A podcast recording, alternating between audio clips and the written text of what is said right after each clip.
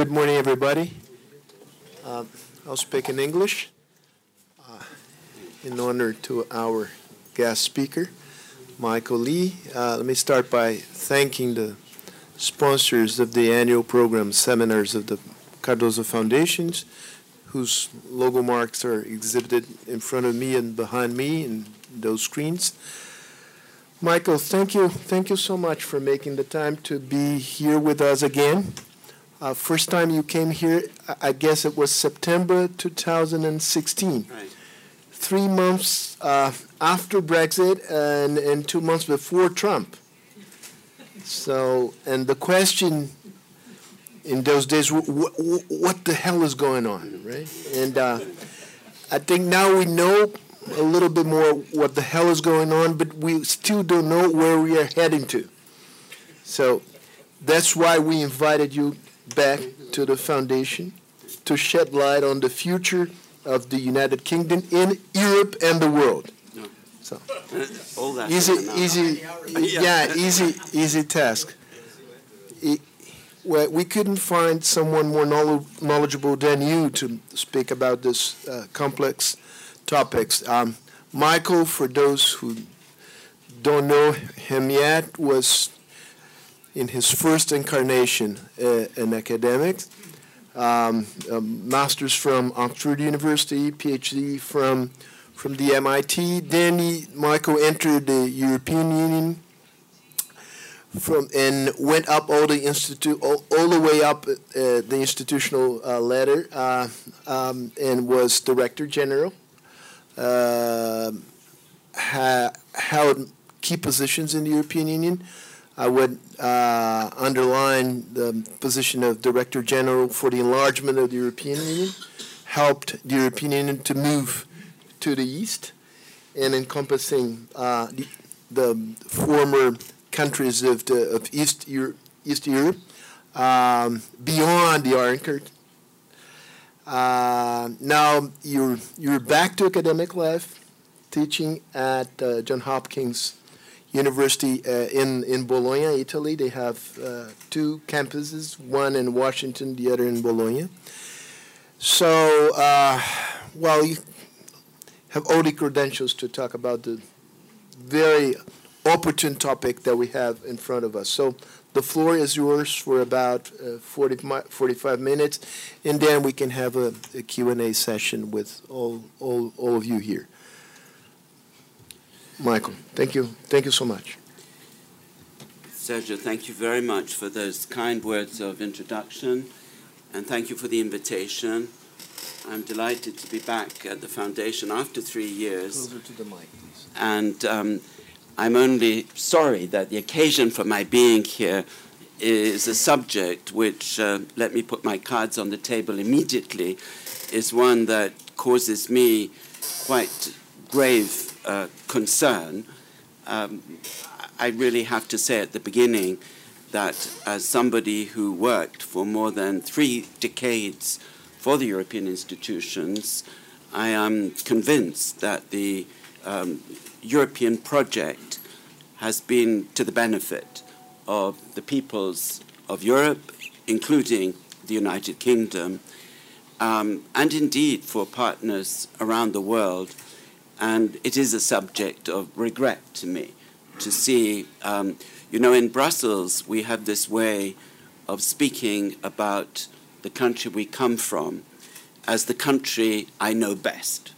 Because the theory is that EU officials must neither seek, when they take office, they must swear they will neither, neither seek nor accept instructions from any country. So when they talk about their own country, the phrase they use is not my country, but the country I know best. So now, sadly, when I refer to the United Kingdom, I find myself saying the country I used to know best. Um, because the transformation the last few years has been very great. And I regret to say, too, that I feel that it is part of a wider wave which is known as populism in, in some quarters, although we could debate the meaning of populism. And um, therefore, please when you hear my remarks, you must consider that I am not fully objective. So uh, I, am also emotional when I approach the subject. So take what I say with a pinch of salt. That being said, um, today I want to cover two main subjects. First of all, Brexit itself, uh, how it came about, and um, what its implications are, and how it may develop. And then scenarios for the future of Europe, considering the impact of Brexit, but also how Brexit feeds into wider developments that are likely to determine how the European Union evolves in the year ahead, in the years ahead. And then, if we have time remaining, as Sergio suggested, we might also touch on a recent development of particular interest, I think, here in Brazil, namely the recently concluded, um, or, or, rather negotiated, uh, EU Mercosur agreement that still needs, in fact, to be finalized, to be signed, and, and ratified. But if we have time, we may touch on that as well. Let me first uh, begin with the question of how Brexit arose in the first place. And I'd like to be clear that, in my view, there was nothing inevitable about Brexit.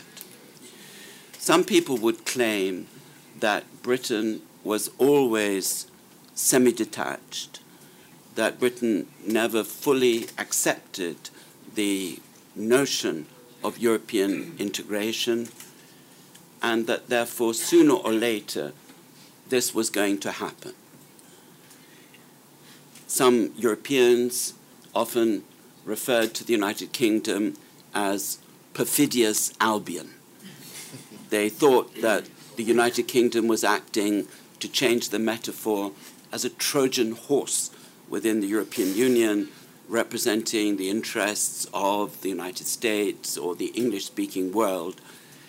But having worked um, for the European Union for more than 30 years, I am myself convinced that there was really nothing inevitable about this. Nonetheless, there's a strong current of feeling that British insularity and exceptionalism made this almost inevitable. And if you'll forgive the very old uh, joke about all of this, which um, Se non è vero è ben trovato, was the headline uh, in the Times newspaper years and years ago um, fog in the English Channel, continent isolated. Um, this being a British perception of things. And therefore, the idea that given this mentality, sooner or later, something like Brexit was going to happen. I don't share this view. I wrote an article the year before I came here last time in 2015, which I called The European Union Made in Britain, which was a bit of an exaggeration but it pointed out the number of core EU policies that exist as a result of British membership and through British influence, starting first of all with the single market itself, which was a project strongly supported by Margaret Thatcher and by the commissioner that she sent to Brussels, Arthur Cockfield, who worked hand in hand with Jacques Delors, the then Commission President from France, to get rid of obstacles to free movement in Europe. This was essentially a British liberal project, if you like. And we look across the EU from areas as different as development assistance to fisheries policy, um, the Africa, Caribbean, Pacific agreement with countries around the world, um, any number of policy areas, the reform of the EU institutions, the introduction of newfangled ideas like transparency and accountability, which had been rather absent previously, Britain left a very strong mark. So, despite its insularity and exceptionalism, I don't think there was anything inevitable about Brexit. And Brexit came about, in my view, first and foremost because of leadership failures. We can debate this a little later, and maybe it needs diluting. But when you look back over the last few years and the policies pursued by a series of British leaders, starting with David Cameron, the previous Prime Minister, and his decision to call a referendum in 2016. He had promised that in the previous election campaign. But he never thought he would have to carry out this project. He never expected to win the election. He thought that probably he'd have to form another coalition with the Liberal Democrats who are pro European and who would have prevented a referendum from taking place. And he probably thought also that if there were a referendum in the end, he would win it, just as the referendum in Scotland on independence had been won by those in favour of keeping the United Kingdom together. So the first leadership failure was his disastrous and unnecessary decision to call the referendum. The second failure was um, Theresa May's bungled approach to the negotiations. We can see now that she committed a series of fundamental errors you know, at uh, Johns Hopkins uh, School of Advanced International Studies, where I'm teaching, we have a module on negotiating technique. And what you don't do at the very, very beginning, before the negotiations have even begun, is to reveal your bottom line to your negotiating partner. And quite unnecessarily, at the beginning of this process, she laid down red lines.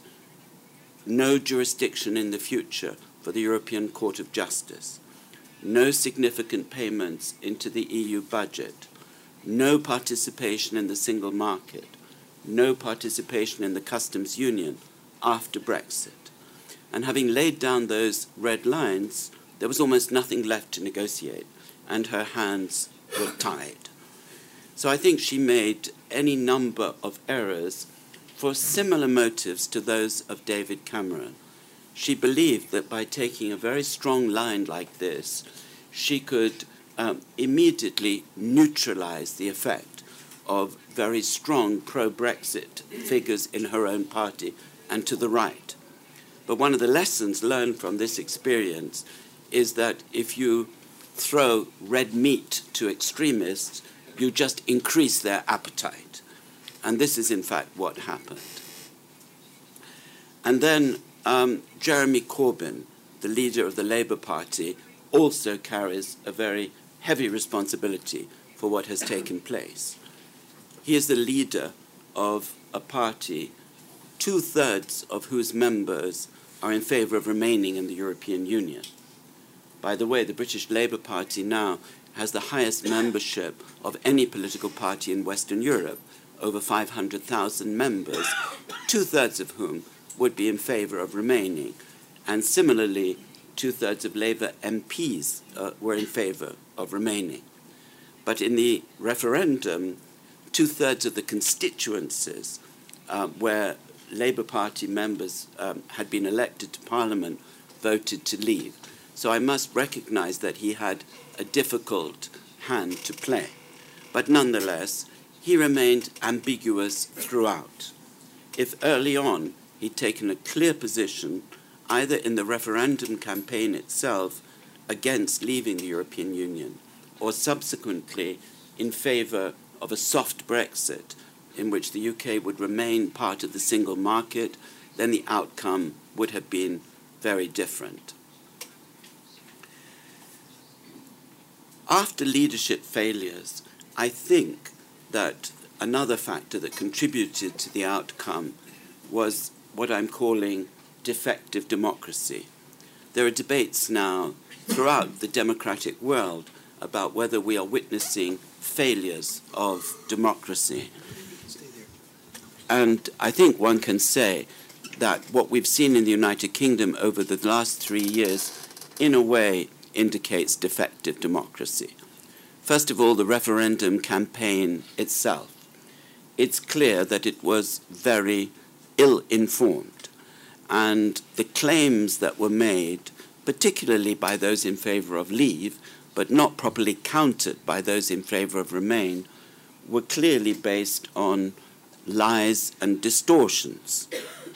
As a political scientist, I have to recognize that the truth, you know, is not something that exists in a limpid, crystal clear form, and that uh, politicians are always said to be economical with the truth. But the kind of claims that were made during the referendum campaign were palpable and provable lies for which no one was ever held responsible in the end. The Remain campaign was very poorly led, with no clear message, no vision as to why it was in the interest of the United Kingdom to remain part of the European Union. Instead, this was described by some as Project Fear, arousing fears about the consequences of leaving, not giving a positive vision as to the benefits. And so this contributed. We now know that there were very significant financial abuses. And in fact, the Vote Leave campaign um, was found guilty in a court of law of certain financial abuses, and to this day, it's not clear what is the source of some of the funding for that campaign, which seems to have come from abroad, at least to a certain extent. So I think the way in which this campaign was run contributed to the outcome. The referendum itself was um, rather odd in a number of respects. First of all, the result was scarcely decisive. Of course, in democracies, one has to accept the outcome, even if it's rather marginal. But in fact, just under 52% of those voting voted in favor of leave, and they constituted just 37% of the eligible electorate, scarcely decisive. In most, um, not only democratic countries, but constitutional countries, when a major constitutional change is proposed, there is usually a high threshold. It's very frequent, for example, that you need a two thirds majority of the legislature for a constitutional change in many countries. In this case, there was no threshold whatsoever in the referendum, no minimum that was required. For example, when the European Union organized a referendum in what was then Serbia and Montenegro about um, separation and the creation of two independent states.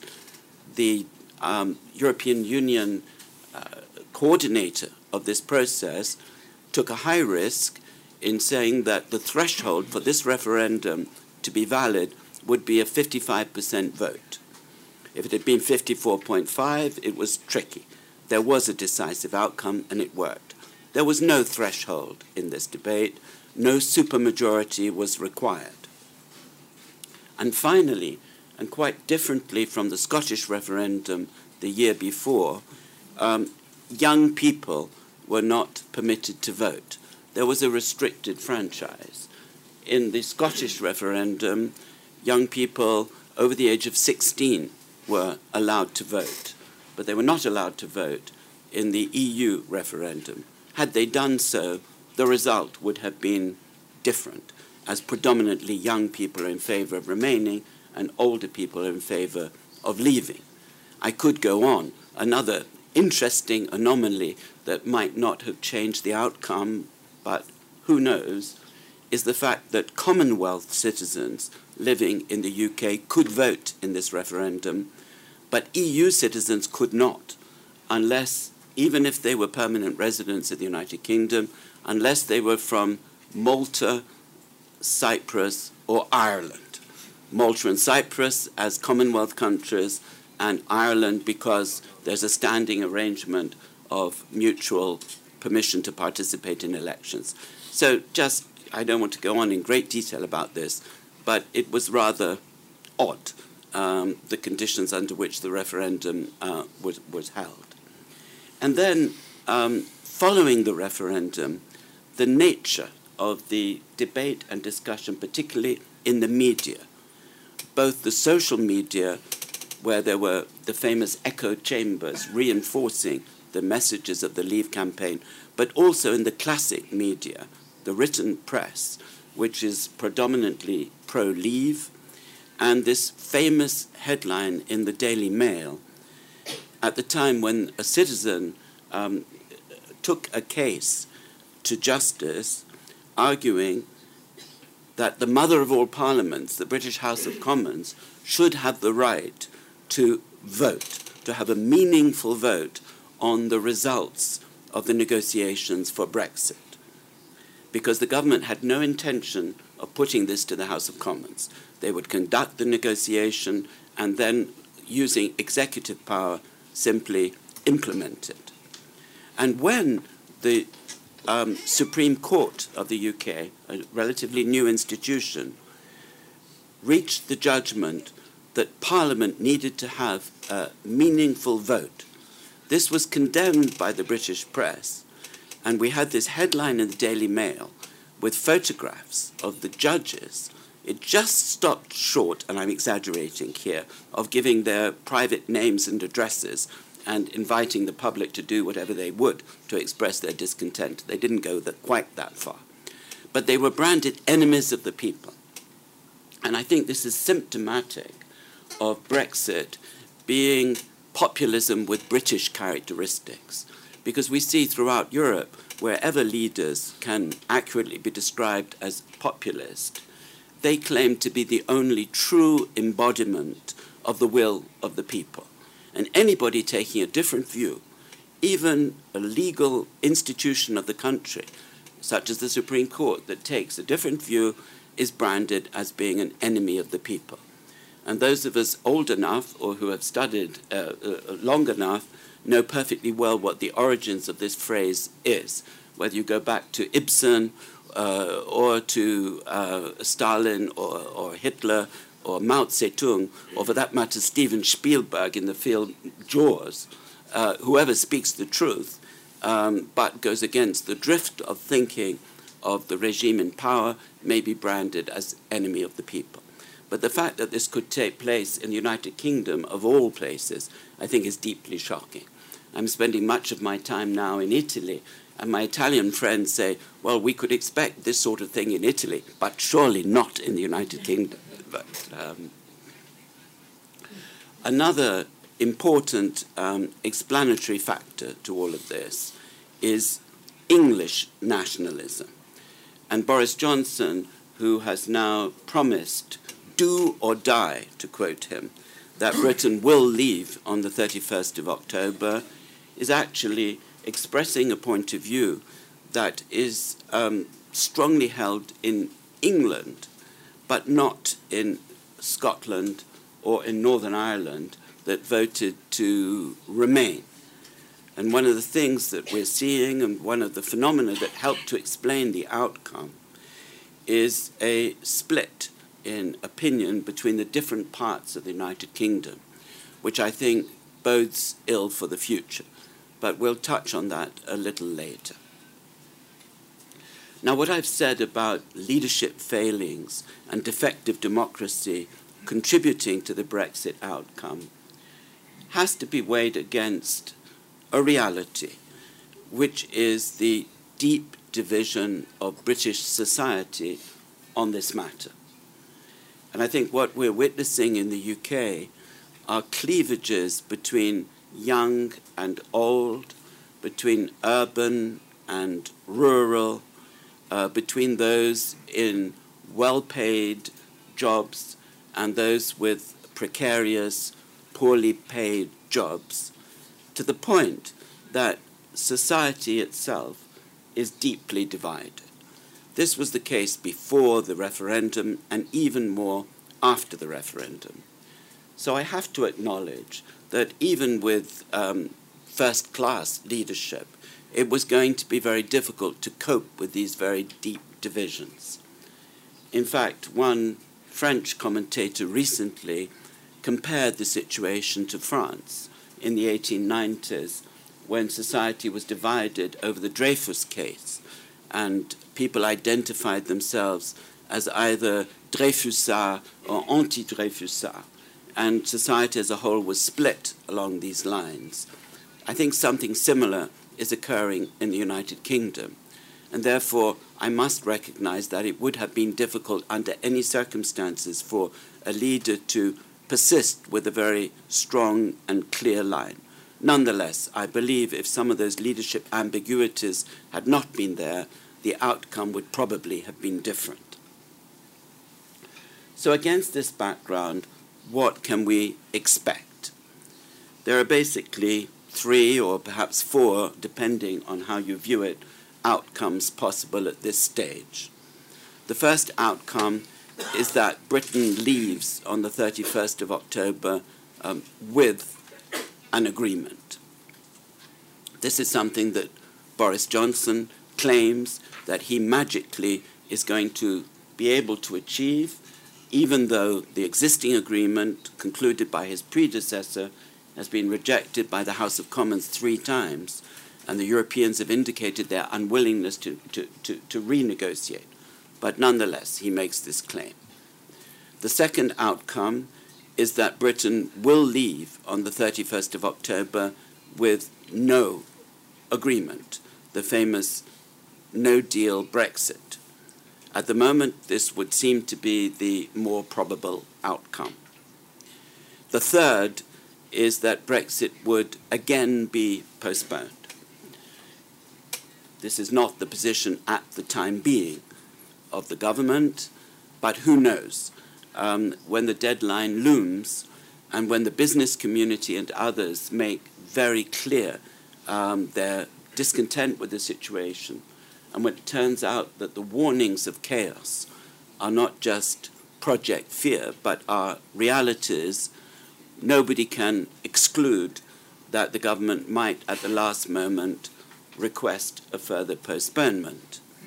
But as Mr. President Macron has pointed out today, the EU would only consider a postponement if there were a good reason. And what might constitute a good reason would be an election or the holding of another referendum, serious negotiations being entered into, or if as seems highly unlikely, the UK decided to revoke its notification of its intention to leave the European Union. Very, very subjectively, I've attached these probabilities to the outcome. It seems to me extremely unlikely that Britain now could leave on the 31st of October with an agreement. I would say the most likely outcome at this point is that Britain would leave with no agreement, and there's a certain possibility that it might be again postponed. But one thing I should make clear is that even on this second outcome, I am convinced that British negotiators would be back in Brussels within days because chaos will be a reality. Trade will be blocked. There will be huge holdups at borders, uh, particularly at Dover, the port through which most trade with the continent takes place. There will be problems with the right of planes to uh, fly to European destinations and to land in the United Kingdom. There are concerns about the availability of pharmaceuticals, medicines, any number of consequences. So I think even in the event of a no deal Brexit, negotiations will resume rather quickly. And on the European side, too, there will be interest in trying to limit the damage. So, even in this event, I think there would be further negotiations, and this would not be the end of the story. The impact of Brexit will be felt first and foremost in the United Kingdom itself, but there will also be um, a serious impact on the European Union. In the United Kingdom, I've already hinted at part of the impact, and that is the uncertain future of the United Kingdom itself. I think that um, questioning the outcome is most likely to come from Northern Ireland in the short run and not so much from Scotland, although there could well be further effects in Scotland too. one must remember that Northern Ireland voted in favour of Remain, that the border has been open now for 20 years, that this forms an inherent part of the Good Friday Agreement concluded now more than 20 years ago that brought to an end the troubles in Ireland, the violence that there had been previously. And also, let's face it, that living standards in the Republic of Ireland are higher than in Northern Ireland. And also that demography in Northern Ireland is shifting with the proportion of the population that is Catholic increasing, either because of immigration or because of birth rates or other factors.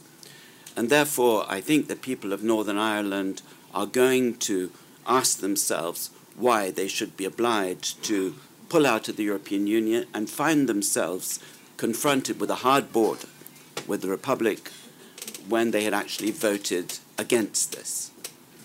And if Northern Ireland were to move towards Irish unity, definitely in Scotland questions would be asked too.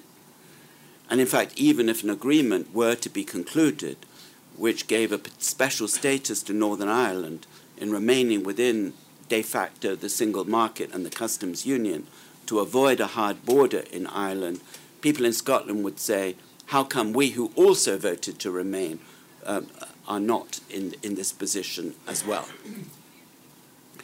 I think the UK will also run into serious difficulties with its vision of global Britain. Perhaps we'll come back to this if you like in the Q&A, but everybody is aware that the vision of Britain unleashed, able to negotiate favorable trade agreements with countries all over the world, beginning with the United States, with Commonwealth countries, and so on, um, is likely to find itself faced with many, many obstacles. I won't go into that in more detail now, but this is pretty clear. The economic impact is considerable. Economists differ in their estimates, but probably the British economy is performing at a level of perhaps 1.5 or 2% GDP below where it might have been otherwise. And there is the risk of major industrial enterprises, particularly in the car industry, deciding to shift to uh, the continent. We haven't seen these moves yet because Brexit's not a reality yet. It hasn't happened. The financial services sector and others also likely to see some drift uh, towards Amsterdam, Frankfurt, uh, Paris, Dublin, and indeed uh, New York. For the European Union, the impact will be considerable as well.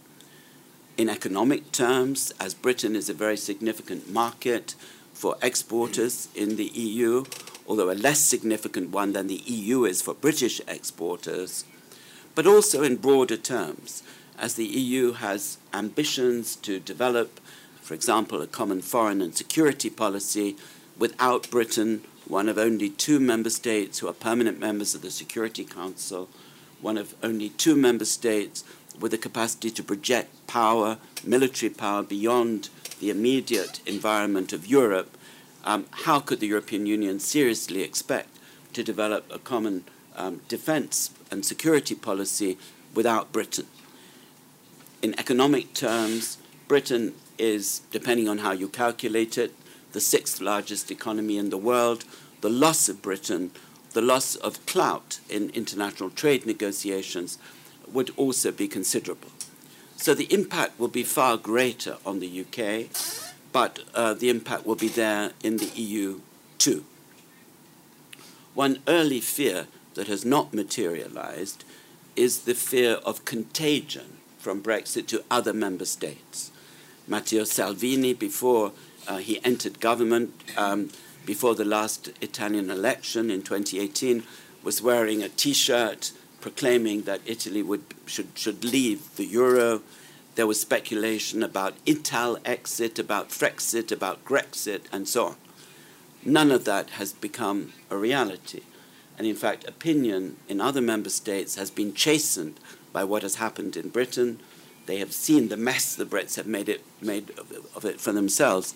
And even Marine Le Pen, who in the last presidential election campaign in France was arguing for a French referendum on continued membership of the euro and perhaps of EU membership has learned that this doesn't go down very well with French public opinion and has backed off from that. So the heaviest impact will on, fall on the UK, but there will also be um, an impact on the European Union itself.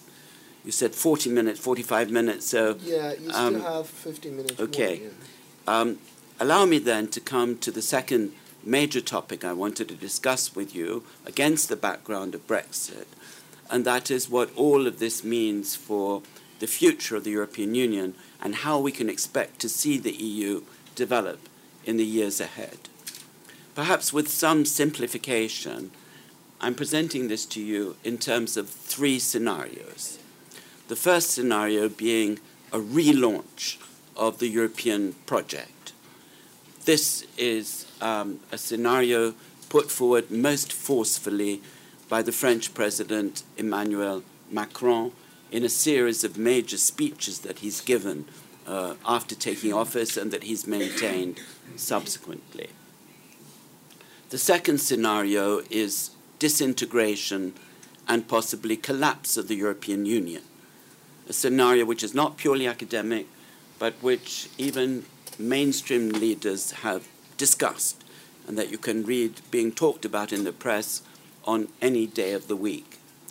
And a third scenario that I'm, that I'm calling consolidation, one which is neither relaunch nor disintegration, but really is a policy more based on holding on to what we've got rather than uh, relaunch or disintegration. As I've said, the main advocate of the first scenario is uh, Macron.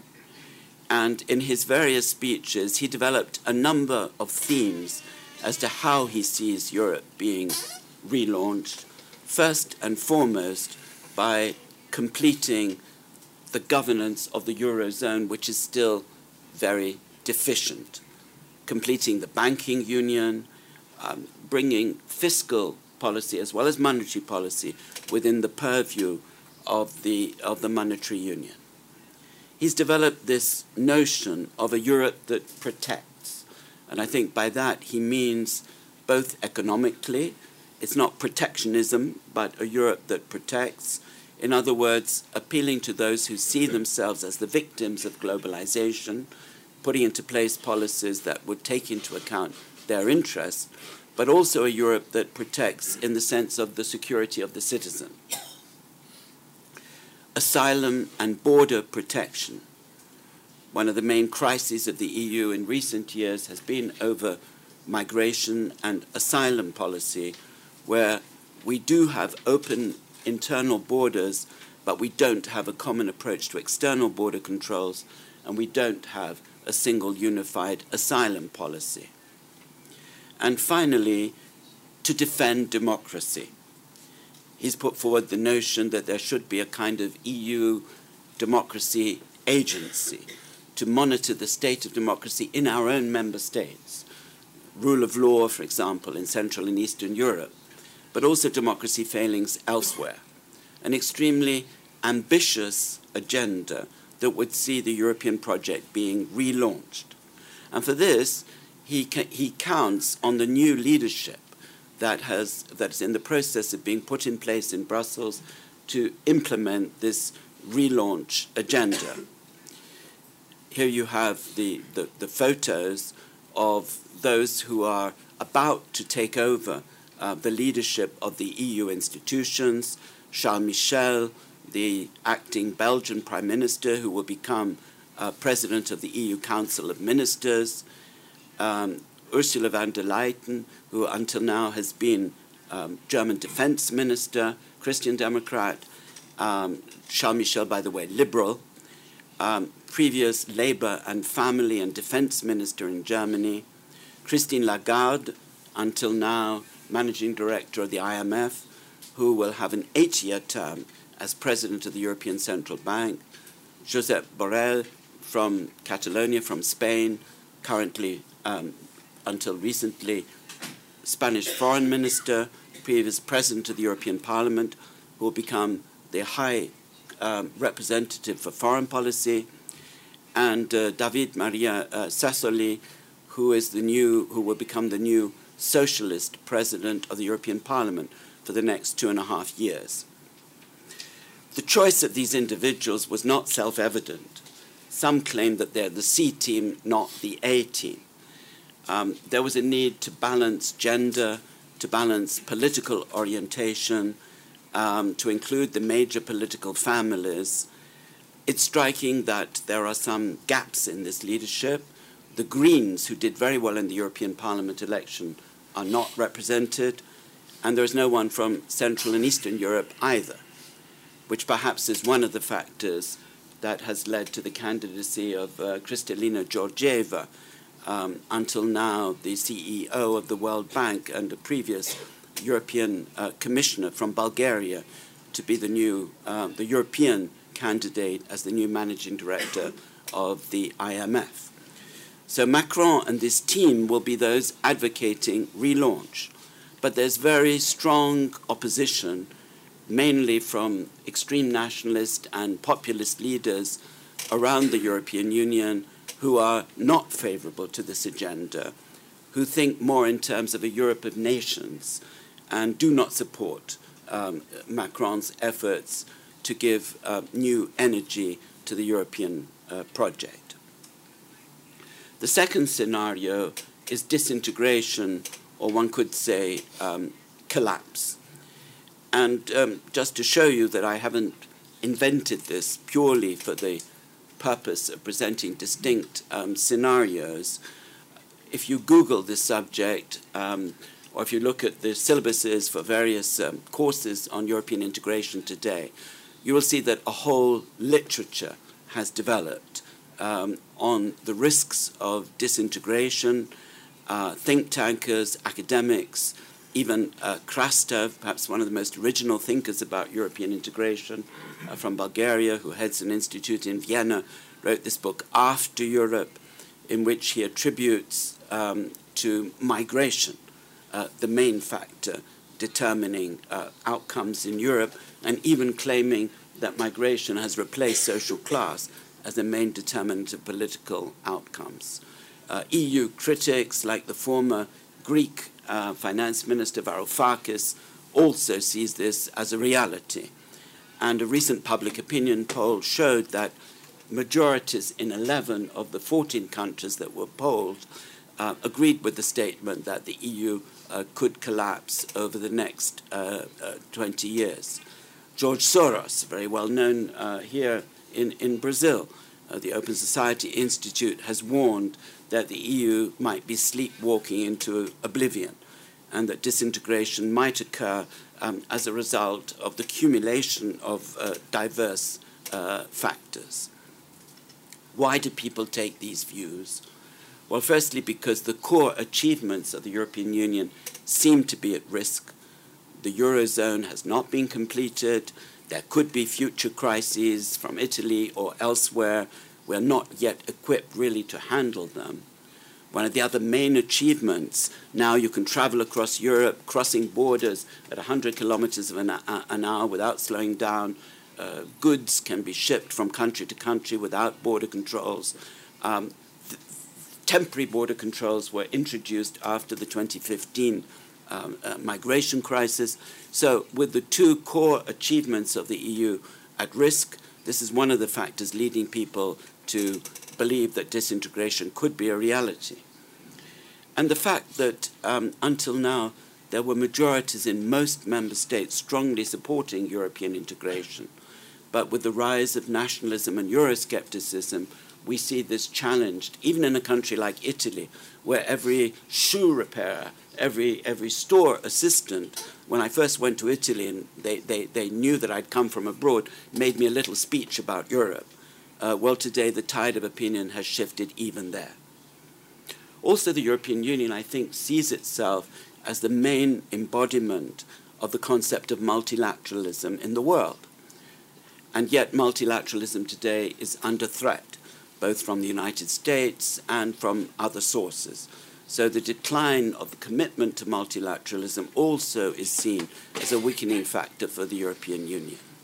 This means no new grand initiatives, no treaties. in order to take a major step forward, sooner or later you need a new treaty. But European leaders are afraid today to put forward a new treaty because in most cases they have to be approved by national parliaments and sometimes by referenda. And people love saying no in referenda. So people therefore are afraid to organize any major new initiative. The federal approach has almost been abandoned. The idea that we are headed for an ever closer union, a United States of Europe, except in Belgium, of which I am now proudly a citizen as well, and maybe to some extent still in Germany, still in Luxembourg, and in some quarters, there's little, and in some smaller member states, there's little firm commitment to the vision of a federal Europe. We now see groups of states forming. For some time, the Visegrad group of four countries in Central Europe have tried to coordinate their policies, generally of a rather illiberal nature. But um, the Dutch Prime Minister, uh, Mr. Rutte, has established another group, um, which um, some call the, the New Hanseatic League of northern countries, who take a strict attitude on fiscal issues, who don't want to hand out, bailout money to profligate countries in southern Europe, and so on. The southern Europeans, who coordinate to some extent. Another factor contributing to this vision of disintegration is interference, perceived or real, by outside powers.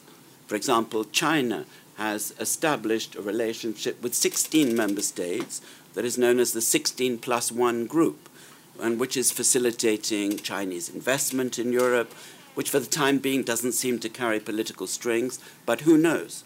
Seeing the port of Piraeus and in the future the port of Trieste in Italy being uh, rehabilitated and then run by Chinese companies is certainly something new for Europe. One of the phenomena that I was in charge of for many years in Europe that has given impetus to the European Union have been progressive enlargements, new countries queuing up to join the European Union.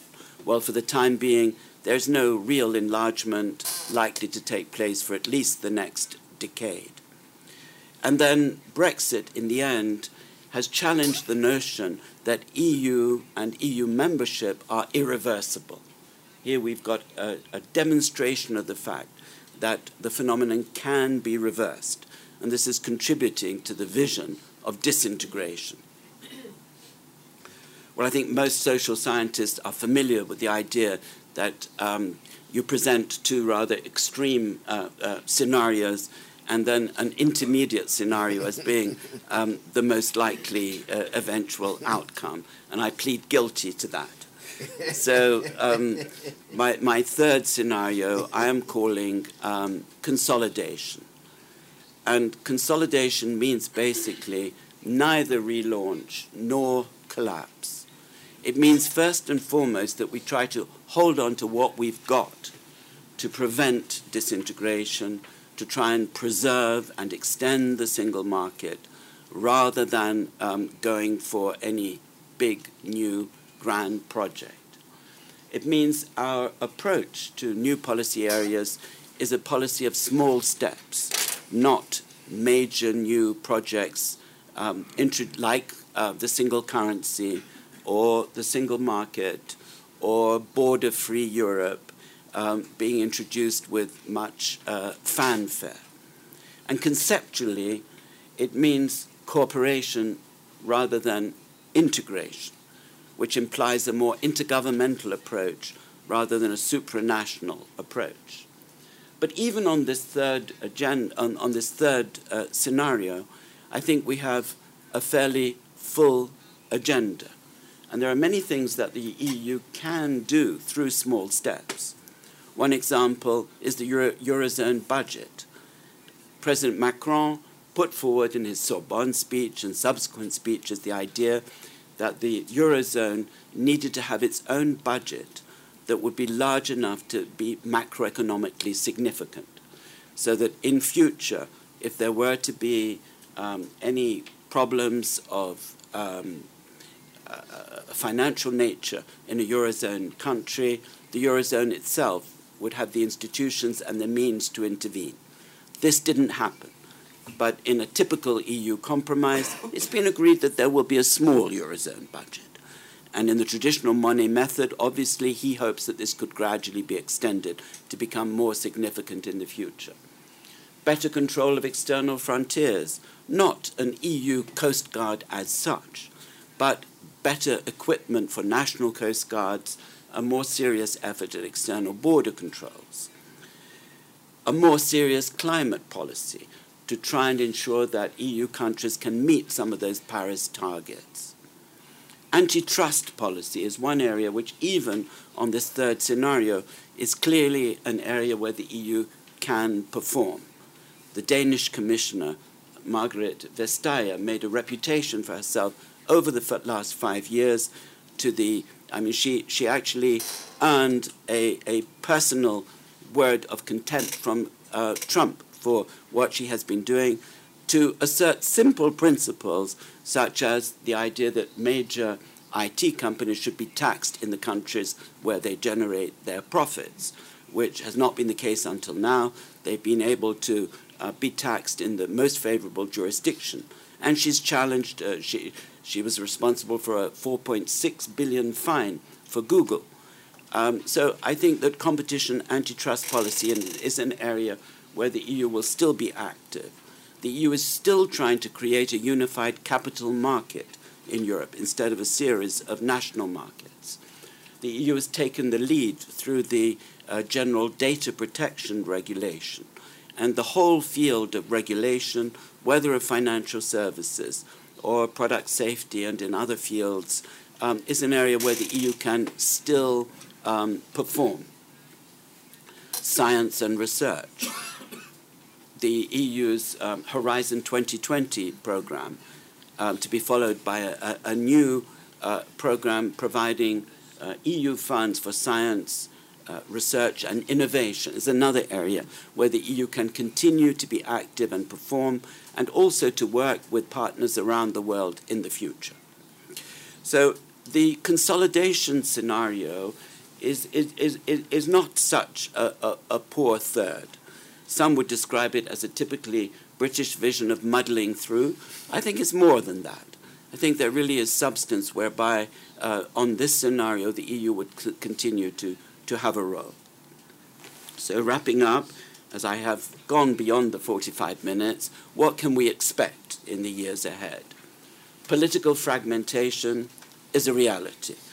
The EU member states and the European Parliament will no longer be dominated by the three main parties that have been active until now the, the conservatives, the Christian Democrats on the one side, social democrats and socialists on the other, who formed um, a grand coalition in Germany and who have determined all the key appointments in the European Union until now.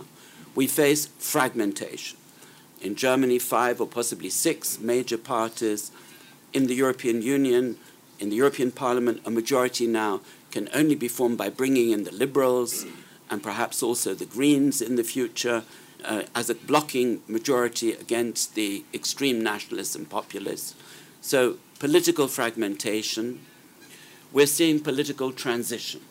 We're going towards this much drawn out process of succession to Angela Merkel, who knows what that will bring? Political instability in several larger member states, clearly in Italy, in Spain, and elsewhere, the political scene has become much less predictable. And one must acknowledge an authoritarian drift in several member states, particularly in Central Europe. Um, Hungary and Poland have seen uh, the EU for the first time ever institute proceedings under Article 7 of the treaty concerning violations of the rule of law in EU member states, an absolute first. So I think these uh, trends are likely to continue. The questions we must ask will Macron, who for the time being is the de facto leader um, in, in, the absence of any other uh, of Europe, will he succeed with at least some of his reforms? Will the EU prove resilient will it be able to deal with these different cross cutting uh, pressures? And will these new leaders that I introduced to you very briefly um, rise to the challenge. So I'm leaving you with questions rather than answers, but I'd be happy to engage uh, on these questions or any other that you might like to raise. Thank you. Sir.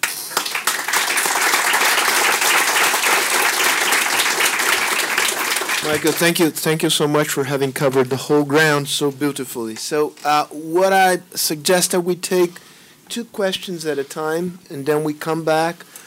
Arno is inscribed. You can you can either speak in English or Portuguese, but please be concise. I will be, uh, I will be concise, uh, and uh, but I have three questions. Okay. I see a contradiction in there. Have Europeans forgotten history? I, I, I, I mean, uh, the European Union hasn't come out of nothing, okay? It's a, it's a second world, post-second World War project for Europe. Haven't they, have they forgotten history? Uh, you, you haven't spoken uh, very much about Germany, which also, which is uh, still is a big supporter and sponsor of the U European Union. What is the real role of Germany in this, in your scenario? It didn't appear here, okay? And second, and the third question is, uh, is there a possibility of a vote of no confidence in the House of Commons in the UK uh, to throw Boris Johnson out and have new elections? You have stolen everybody's else's thunder. so back to you. well, we could have a seminar on each of these questions, yeah. I think. But um, your first question uh, touches on a, a major preoccupation of mine. Let me start with a small anecdote, and that is I was really surprised when my younger son, when he was 14, and being educated in the British School um, of Brussels, like all British um, high school students, had to choose either history or geography. And he chose geography, which means that he stopped, his knowledge of history stopped at the age of 14. This is true of all British, uh, except in some private schools. Um, more generally, I am convinced that the uh, loss of history is contributing to our political difficulties today. And I think that when political figures take some of the positions they've taken, they are simply not aware. I think if any social scientists were able to conduct an inquiry among political leaders today, and they asked them uh, to give a brief description of some of the major uh, de- developments in 20th century history, they couldn't do it. You know, when the British Home Secretary, uh, the previous British Home Secretary, Interior Minister, a few years ago, asked all companies in Britain to send lists of staff um, who were migrants to the government. And people over the age, over my age, raised their eyebrows because they thought, what does this remind us of? Lists of illegal immigrants being sent by companies to the government I think when she proposed that, she had no historical understanding or sensitivity. And the idea that the EU is a peace project and that it was the framework for reconciliation after the Second World War and after the Cold War, I'm afraid all of that has been quite widely lost. And even in member states other than Britain, I don't think that that sense is very strong today for, for a number of reasons. So, yes, I am very concerned about the loss of the sense of history, and I think that has contributed. Germany has been the main bulwark of European integration for years and years. I mean, ever since the European project began, I think because um, Germany's re- return to the uh, family of European nations after the Second World War was very much linked to European integration, um, the introduction of the euro was mainly a political project, I think, on Germany's side. And Germany has always been counted on as perhaps the strongest support for European integration uh, of any member state. This still is just about the case, but I think it's changing. I think it changed in, with, with Schroeder and maybe even more with Merkel.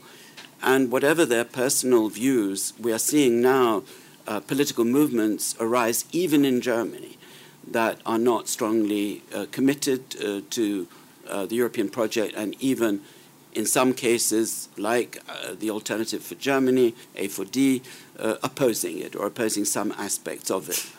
And I think that if Germany ever did waver in its own support for European integration, um, then the caprices of other member states would seem much more serious. And, and let's see what the future developments are um, within Germany.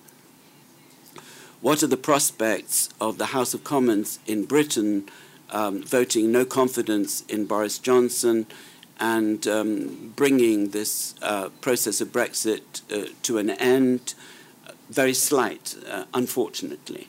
And um, even though there would be a majority in the House of Commons for remaining in the EU, uh, and there, has al- there have already been votes in the House of Commons against a no deal Brexit. The problem is that the opposition to Boris Johnson's policies is divided.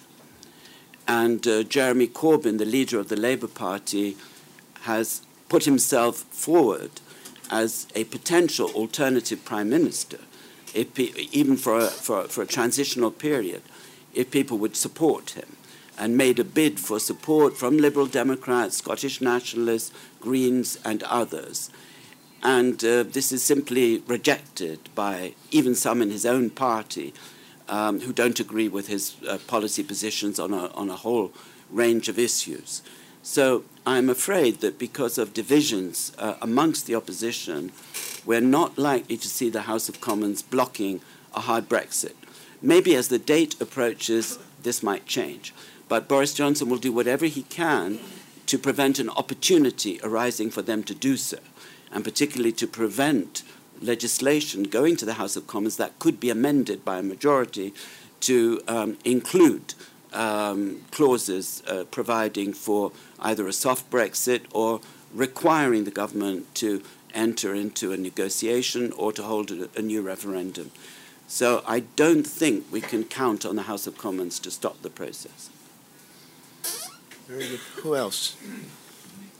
There. Você leva o microfone lá?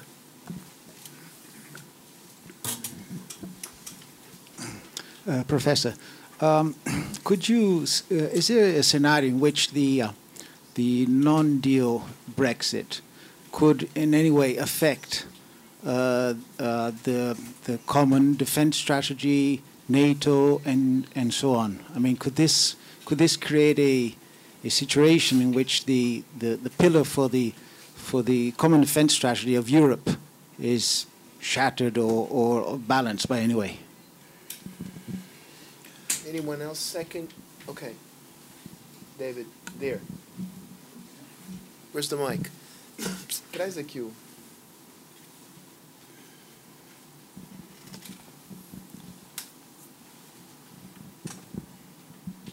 Thank you. Uh, just to pick up on the third of the previous set of questions, um, maybe take it a bit further. Uh, we're in a moment, I think, when uh, pretty much every citizen in both Brazil and in uh, the UK are a sort of amateur constitutional lawyer at the same time, right? Um, so I'm just interested to hear your views on, in the UK, on the possibility of the sort of constitutional law debate actually blocking Brexit. Obviously, there's a lot of discussion about possible initiatives around that.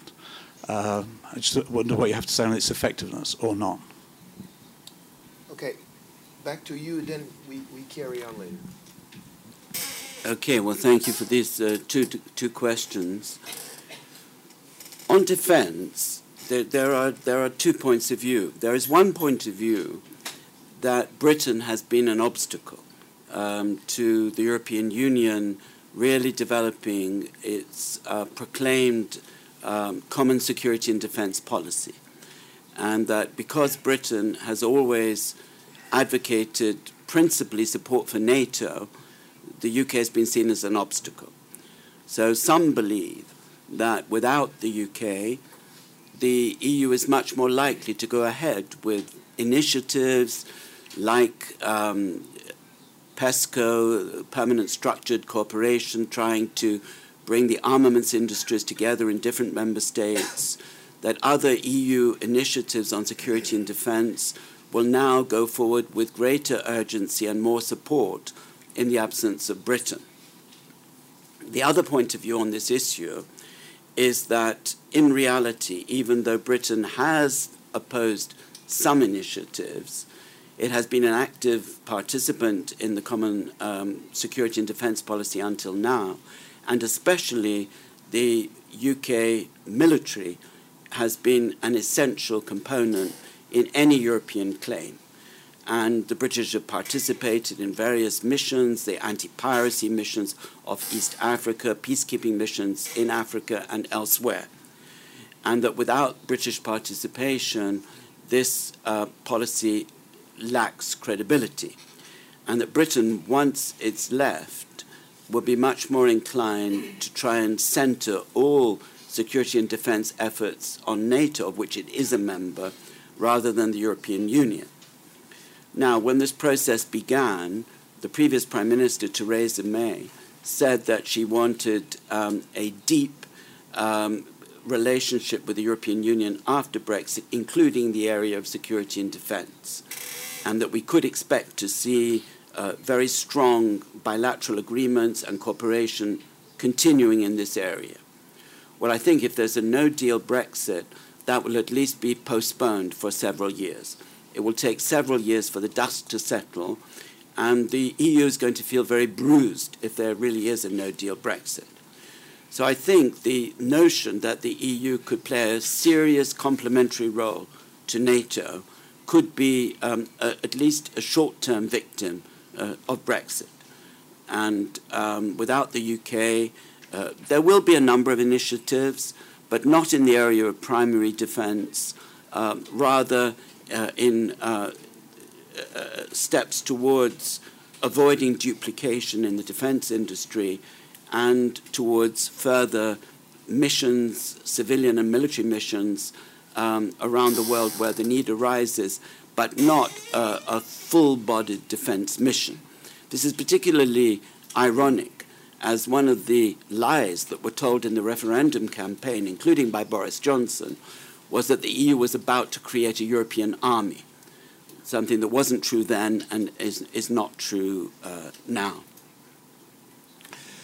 On the um, unwritten British Constitution, um, the situation is clearly uh, in flux, and um, constitutional issues uh, may be uh, brought up uh, as part of this uh, debate.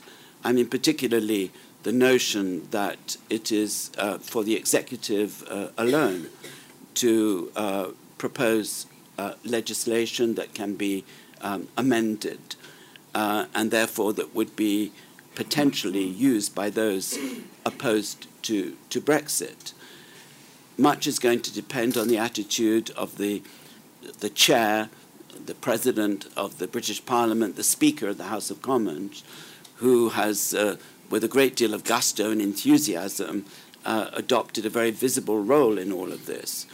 And he seems willing to entertain um, the introduction of, of, resolutions that could be amended, uh, even on the initiative of the Parliament itself, um, which previously would have been regarded as contrary to uh, constitutional traditions, to the point where some describe this as Parliament seeking to seize control of its agenda that was previously um, controlled by the executive. So these issues uh, are there. And if by some miracle the divisions in the, in, in the opposition were to be overcome, and if there were to be a kind of temporary um, alliance between the Labour Party, the Lib Dems, the Scottish Nationalists, and the Greens, who together would have a majority in the House of Commons and would try then to uh, see legislation adopted that prevented a hard Brexit or even called upon the government to re enter negotiations or, heaven forbid, and most unlikely, to revoke the notification, we would then have a full scale constitutional crisis. So these issues are on the table.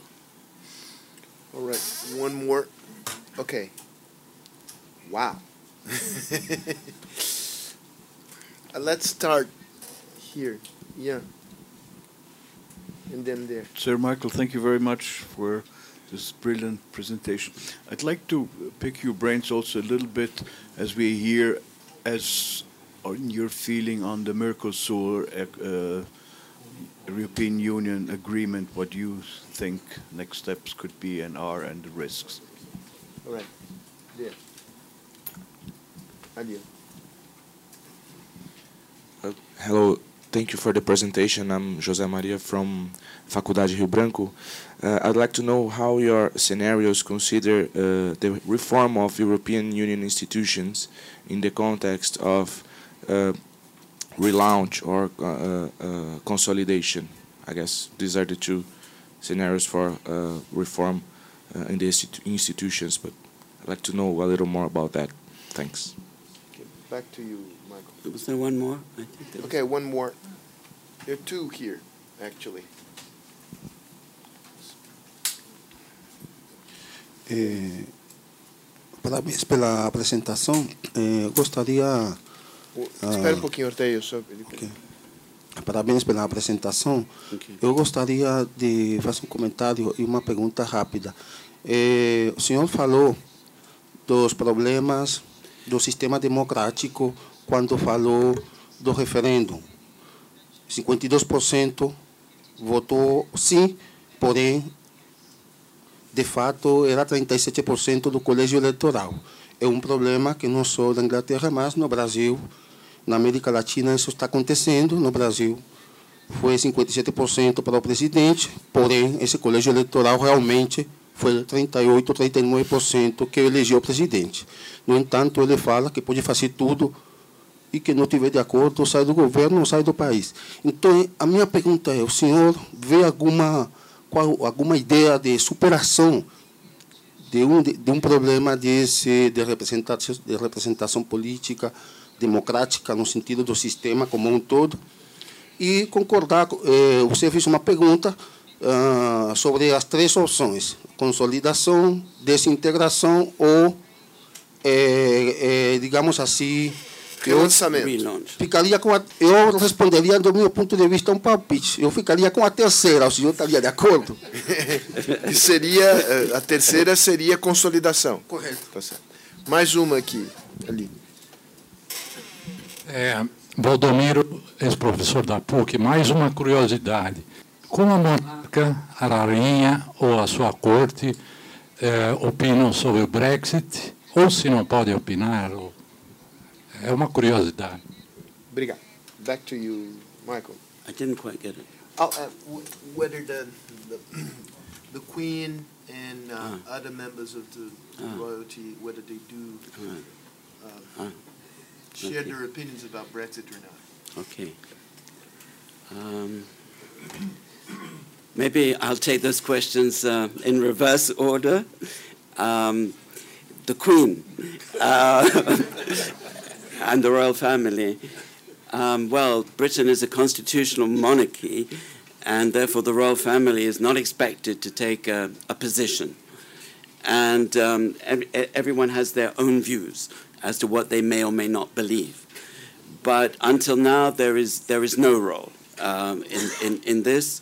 It's wishful thinking, I think, in some quarters that if we reached a very difficult moment, um, and for example, it was a question of uh, who might form a new government, that uh, the Queen might play some kind of role. I think it's only at the moment when uh, a new government is formed and there's some element of uncertainty as to who is in a position to form a majority that the royal family could, in principle, have a very small influence, but very small indeed.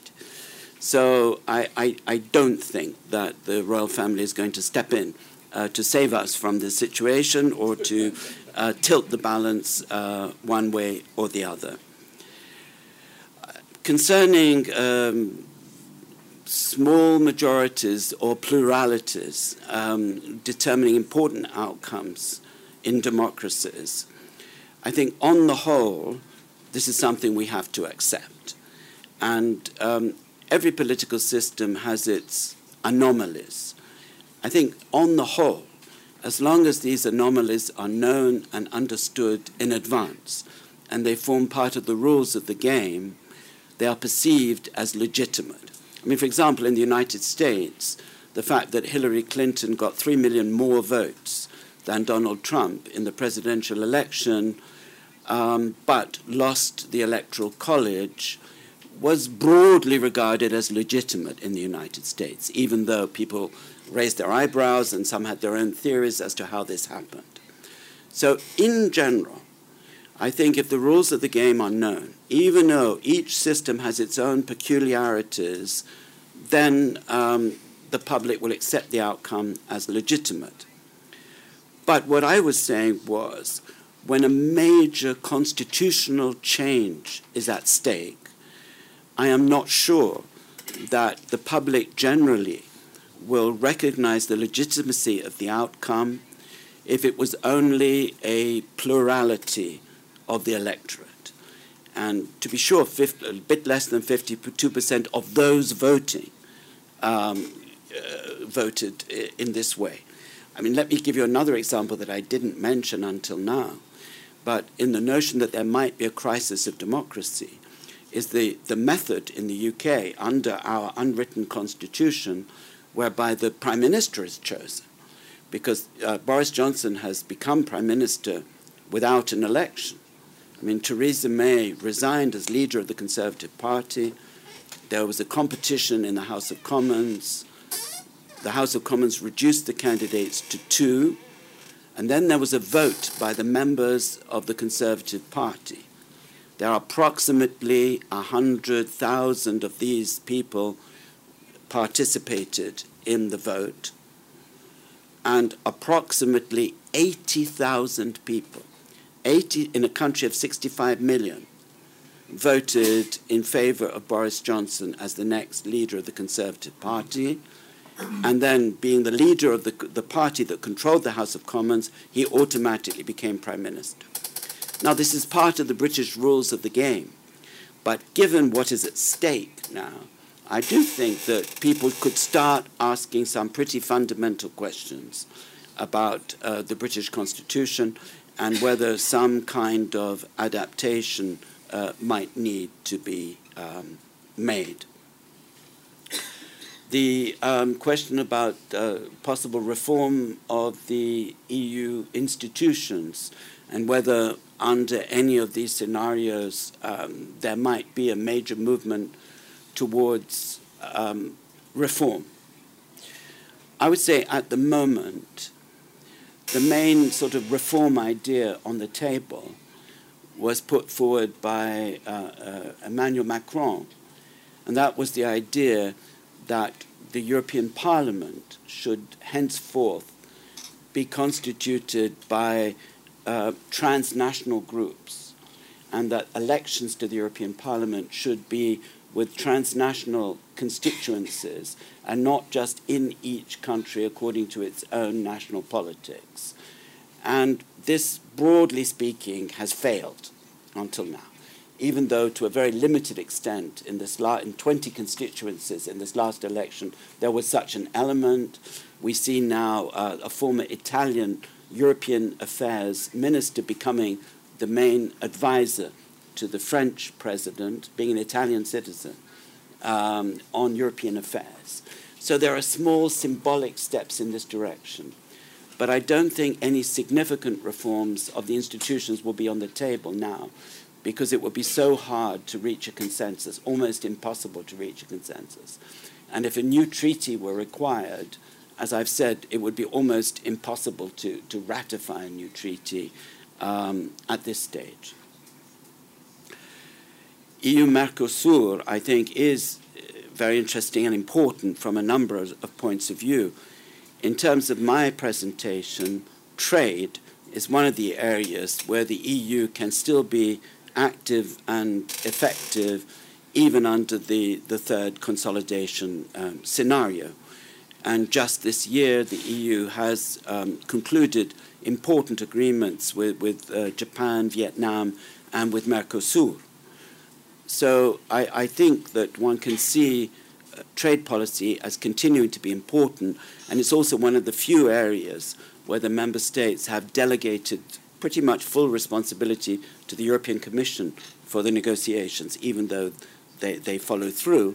And a very important development in Europe has been, compared with previous trade agreements, this agreement can be ratified just by the EU institutions. It doesn't have to be ratified by every member state. Therefore, the chances of seeing the agreement approved on the European side are greater than in the past. Just to say, there is opposition in Europe. And the two main sources of opposition are anti globalists who believe that this is uh, not in uh, Europe's economic interests, and they believe that the clauses in the agreement on environmental, labor, and data protection will be hard to enforce, or the debates about the Amazon and so on. So we're going to see opposition from, broadly speaking, the anti globalists, and we'll see opposition in Europe also from some agricultural interests, particularly French agriculture. But on the European side, there's an expectation that the agreement would, would greatly benefit um, European uh, industry, um, financial services, um, some agricultural exporters, um, wine, cheese, olive oil, specialty agricultural exports. So there will be real benefits on the European side, and I think that opposition will be a minority.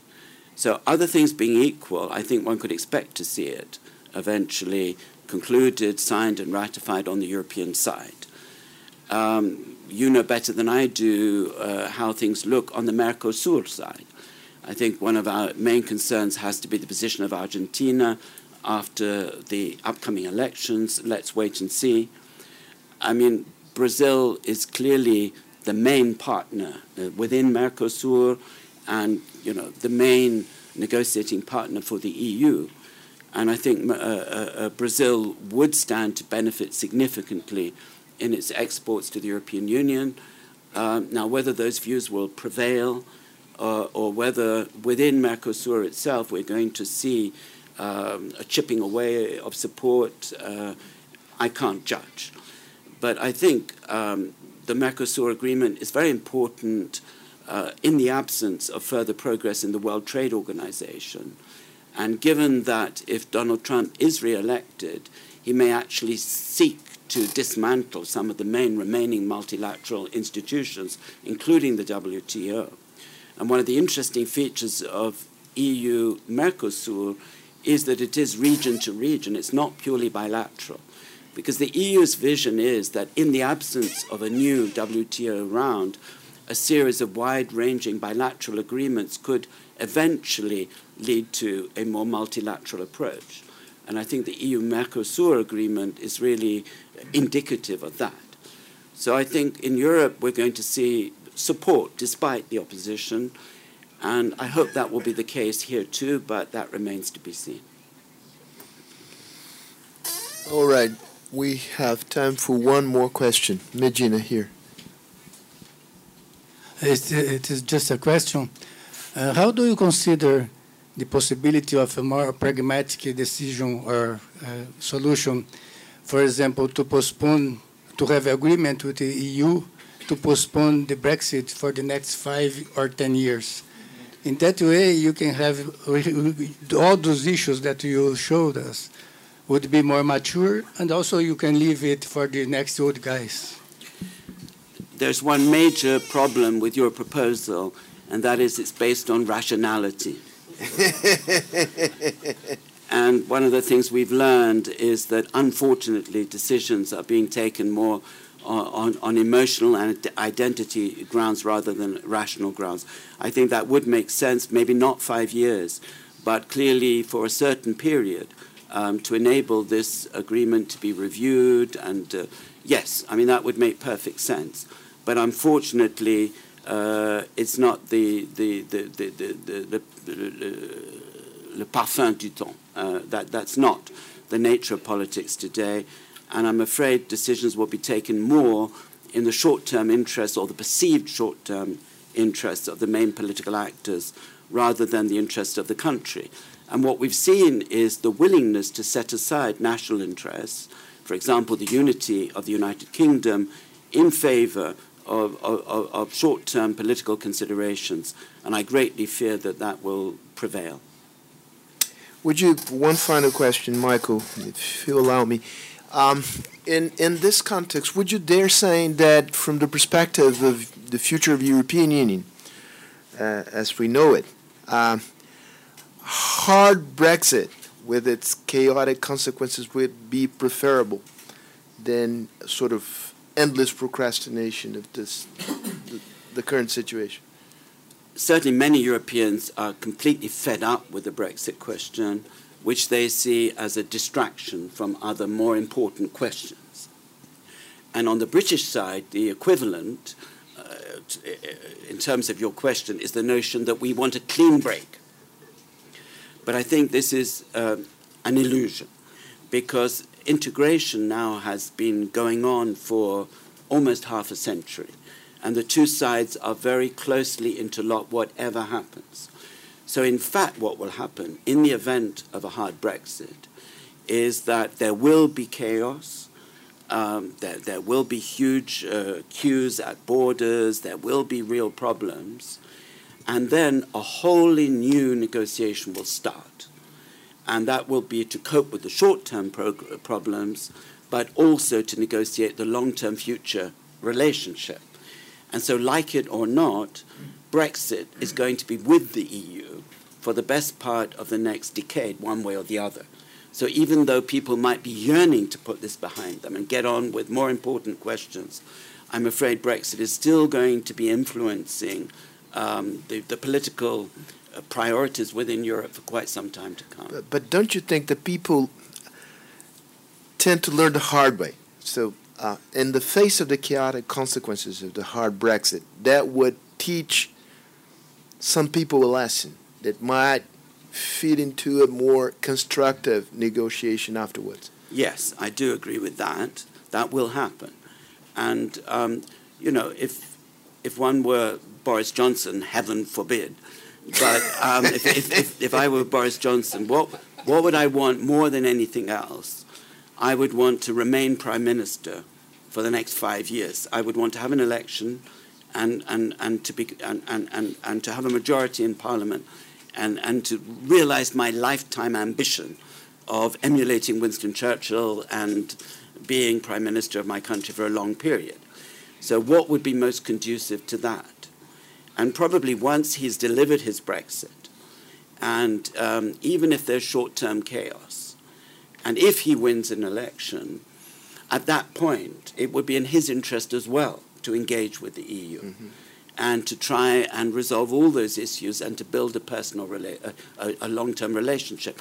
I'm involved in a, in a project which is a simulation of a future science agreement between the EU and the UK.